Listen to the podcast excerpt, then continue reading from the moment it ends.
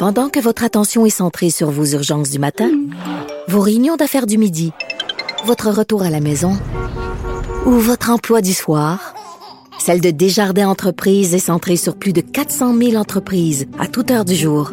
Grâce à notre connaissance des secteurs d'activité et à notre accompagnement spécialisé, nous aidons les entrepreneurs à relever chaque défi pour qu'ils puissent rester centrés sur ce qui compte, le développement de leur entreprise.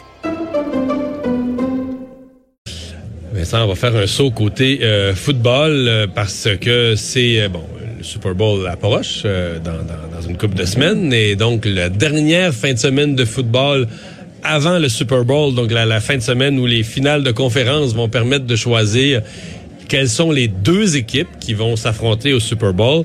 Euh, un des matchs attendus est celui qui va amener les Titans de Tennessee à Kansas City euh, contre euh, contre les, les, les, Chiefs, mais contre Laurent Duvernay-Tardy, entre autres le médecin québécois célèbre là-bas. Euh, Stéphane Cadorette, journaliste sportif au Journal de Québec, mais co-animateur du podcast La Zone payante ici à Cube, est avec nous. En fait, est sur place à Kansas City, va nous parler de là-bas. salut Stéphane. Salut Mario. Euh, oui, euh, dans un stade mythique, euh, Arrowhead, un des plus bruyants de la Ligue, on s'attend à tout un match euh, ce dimanche-là. Oui, ça devrait être fantastique parce que les deux équipes se sont affrontées plus tôt cette saison, en novembre. Ça avait été un match extrêmement serré remporté par les Titans que j'ai hâte de voir, est-ce que les Titans vont pouvoir imposer leur jeu au sol avec le gros porteur de ballon Derrick Henry qui est sur une lancée là, complètement ouais. folle? Mais là, à date, contre les Patriots, côté, personne. Ouais, contre les Patriots, personne n'a pu l'arrêter. En fin de semaine passée, personne n'a pu l'arrêter encore. Des gains de, de, de, entre 150 et 200 verges par match. Si les, si les Chiefs trouvent pas une solution, ils sont dans le trouble. Absolument. Faut qu'ils marquent des points rapidement, les Chiefs, pour éloigner cette menace-là. si tu prends les vents rapidement, ben, tu vas éloigner les Titans de leur jeu au sol. C'est ça leur pain puis leur beurre, carrément. Écoute, tu parles de, de Derrick Henry qui a été bon contre les Pats et les Ravens, mais ça fait huit semaines que personne n'est oui. capable de l'arrêter. Oui. 1273 verges au sol en huit semaines. Tout le monde dans le stade sait qu'il va avoir le ballon. Tout le monde. Mais il n'y a pas de façon de l'arrêter. Pourquoi?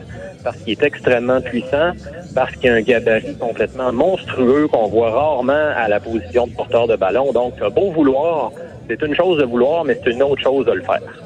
Ouais. En fait, euh, ce qu'on a vu, c'est quand on faut, faut, faut réussir à traverser la ligne de mêlée pour aller aller y accrocher les pattes avant qu'il prenne son élan là. Et c'est de cette façon-là qu'on peut l'arrêter parce que avec ses 260 quelques livres là, une fois qu'il y a 4-5 pas de fête puis que son élan est pris, euh, il va il va il va te traîner là. Si tu pèses 200 livres là, il va il va te traîner sur son dos. Ben, il risque de s'en aller loin, puis il en transporte des gars sur son dos. Il n'y en a pas un qui est mieux à travers la ligue là, pour les verges après contact. Ouais. Mais il faut dire une affaire aussi. On parle des Titans, mais les Chiefs de Kansas City, leur attaque aérienne est redoutable. Donc, c'est une équipe ouais. qui est un peu plus en finesse. Euh, mais il y a tellement, tellement de vitesse du côté des Chiefs que c'est dur pour les Titans. C'est un tout autre défi mais c'est dur de contenir cette vitesse-là, d'essayer de, couvrir tous ces receveurs rapides-là, parce que c'est pas un puis deux. Là. On parle de trois, quatre, cinq receveurs de grande qualité euh, qui peuvent aller marquer beaucoup de points pour les Chiefs. Ouais. Donc, euh, je, je, je, te posais une question. L'entraîneur des, des, Chiefs, c'est qui, euh, qui a joué un rôle d'ailleurs pour recruter ou amener à Kansas City Laurent Duvernay-Tardy, parce que Andy Reid, euh, qui sa mère a étudié à McGill, etc., donc était très intéressé par euh, l'apport que pouvait amener Laurent Duvernay-Tardy à l'équipe. Prêt à y laisser une marge de manœuvre pour finir ses examens puis tout ça. je connais bien Andy Reid, parce que moi je suis un fan des Eagles de Philadelphie, puis il été là pendant une décennie. Il a, depuis toute sa carrière, deux misères. La misère a bien commencé les matchs. On dirait qu'à toutes les fois, la semaine passée, c'est encore arrivé. Là, au bout de 8 minutes, il perdait 21 ouais. ou 24 à 0. Andy Reid, on dirait que son équipe est jamais prête. Et l'autre problème est toujours de la misère à gagner les grands matchs. Là, être au rendez-vous dans les grands moments. Est-ce qu'il se fait encore prendre là-dedans après-demain? Écoute, tu le dis, tu l'as vécu avec les Eagles. Il a été quoi, cinq fois au match de finale de conférence, on a gagné un seul. Ça, ça veut dire quatre grosses défaites crève-cœur. Avec les Chiefs l'an passé, même chose en finale de conférence. Mais je te dirais que si tout le monde semble motivé à l'idée d'aller lui chercher cette victoire-là, puis la victoire d'ensuite au Super Bowl, il y a Travis Kelsey, le lit rapproché, qui en parlait aujourd'hui. Les entraîneurs, les assistants, hier en parlaient. On sent que l'équipe est en mission pour Andy Reid parce que c'est un bon entraîneur-chef. Il n'y a pas de doute là-dessus. Au niveau des, au niveau des stratèges euh, offensifs, c'est l'un des meilleurs de sa génération. Il n'y a aucun doute dans mon esprit. Euh, mais, cela étant dit, quand tu remportes pas le gros match, on dirait que ça laisse une tâche à ton dossier. Andy Reid a 220 victoires à ce jour en incluant les séries. C'est l'entraîneur qui compte le plus de victoires sans la grosse victoire au Super Bowl. Donc, c'est quand même pas rien. Ce serait tout un, accomplissement pour lui d'aller chercher ce match-là. Puis on sent que les joueurs et les entraîneurs en font un peu leur mission personnelle cette année.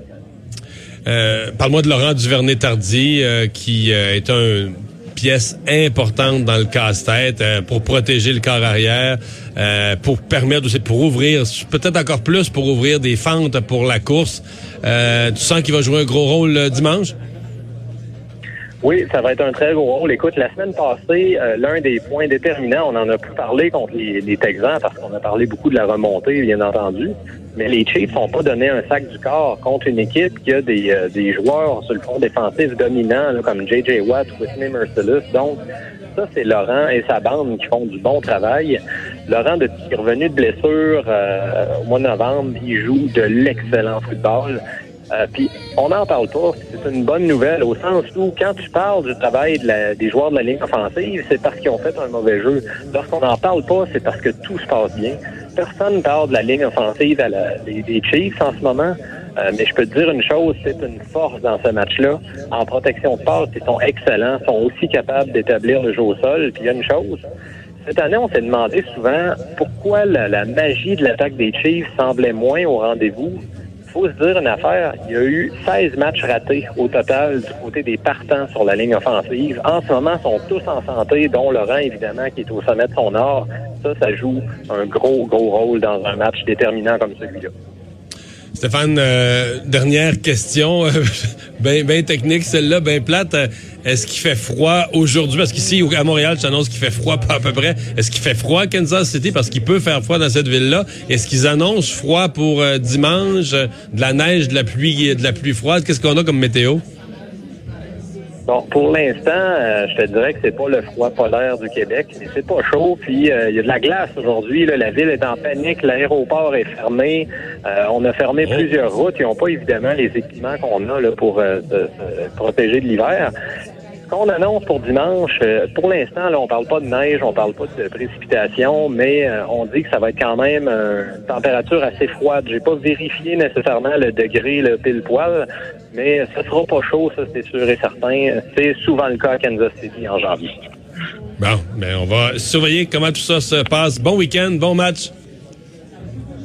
Je vais en profiter pour tout le monde. Salut. Au revoir, Stéphane Cadorette, euh, journaliste au Journal de Québec, co-animateur du podcast La Zone Payante. Vous avez ça dans nos podcasts ici à Cube. Si vous êtes amateur de football. Ben, de toute façon, c'est amateur ou pas, plus on approche le Super Bowl, plus les non-amateurs se embarquent. Puis on veut connaître les équipes, et oui, c'est ça. On veut entendre jaser, de, préparer la, la, la l'audition du match. Euh, Pierre Poliev, donc, euh, qui sera... Moi, ce matin, je l'ai reçu en entrevue. Oui. Puis j'ai pas niaisé à dire, euh, il est-tu candidat? Pour, moi, il est candidat. Ouais, c'est ça, tu l'as pas... Mais non, il va, il va là, tu parce qu'il va l'annoncer la semaine prochaine. Oui. Fait que si je le questionne là-dessus, il va me dire, je suis en réflexion. C'est pas vrai.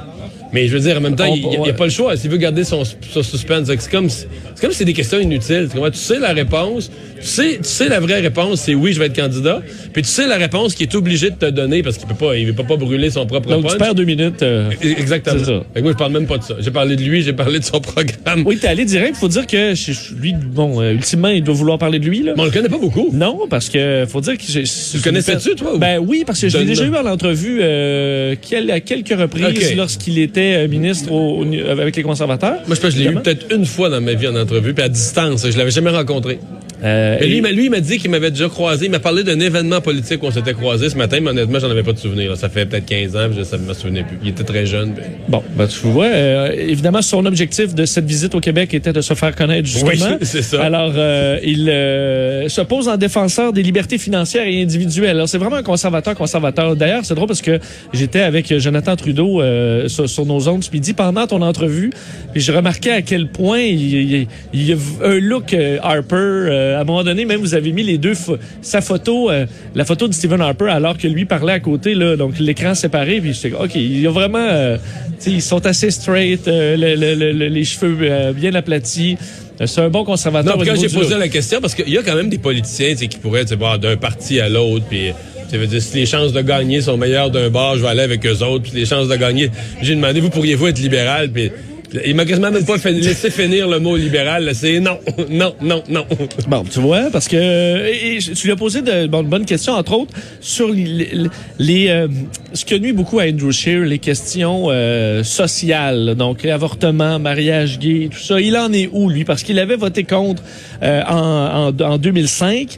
Alors, comment il se défend aujourd'hui? Vous en avez entendu un petit extrait tantôt de Pierre Poilier, mais là, on va l'écouter comme il faut pour voir ce qu'est-ce qu'il t'a répondu à ce sujet. Mais lorsque le vote a été pris il y a plusieurs années, vous n'étiez pas pour le mariage gay? il y a 15 ans, j'ai voté contre, mais j'ai beaucoup appris. Euh, comme des millions de Canadiens, j'ai appris. Euh, et le mariage gay euh, est positif. L'amour, c'est l'amour. et je vais défendre le droit des, gays et des lesbiennes de se marier. le droit à l'avortement, c'est pas remis en question sur votre leadership? Encore la liberté. Les, femmes devraient avoir la liberté de, de choisir par rapport à leur corps. Bon, l'amour, c'est l'amour. Mais s'il y avait, si ça avait été ça, les réponses au face-à-face de TVA de M. Scheer, oui. ça, ça aurait mieux fini. oui, ça, ça aurait réglé le dossier euh, assez rapidement. Euh, et... Euh, faut dire qu'il est, puis je vais le comparer à M. Harper, il est quand même euh, ce, ce, que M. Harper va vraiment militer ou l'appuyer euh, euh, politiquement. Il a tenu à quand même à, dire qu'il n'était pas M. Harper et qu'il allait lui présenter. se présentait, c'était pour ses idées, c'était pour son plan à lui. alors, il est reconnu comme un des plus des parlementaires, tu disais, les plus partisans. Alors, c'est un conservateur très clair. Mais il s'excuse pas de ça. Hein? Il dit, moi, c'est mes idées, je crois à ça. Ben, c'est correct. Et il a, parce qu'en plus des idées euh, disons, euh, qui, qui n'ont pas passé du côté d'Andrew Shear et que lui n'a pas. Euh, Pierre Poilievre a un avantage certain, c'est son français. Vous l'avez entendu, son français est très bon. C'est un petit accent, mais qui, qui, passe très bien. Même dans un débat, on peut, on peut penser qu'il a le vocabulaire pour se défendre que certains autres chefs n'ont pas dû.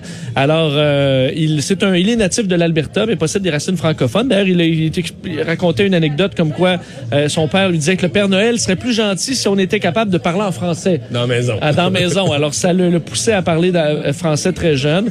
Alors, ce que il saura se faire aimer des Québécois grâce à cet atout, euh, ben écoute, l'avenir le dira. On va s'arrêter, on va faire une pause. Je vous rappelle, on est toujours en direct du salon de l'auto. C'est peut-être euh, si vous entendez un léger bruit de fond, il y a de la circulation, il y a des gens, euh, des gens d'ailleurs qui nous écoutent en direct en face du, euh, en face du kiosque. que Je salue. au retour de la pause, on vous parle du fonds des générations. Il semble qu'avec les surplus budgétaires à Québec, on pourrait y mettre pas mal d'argent pour rembourser notre dette dans les années à venir.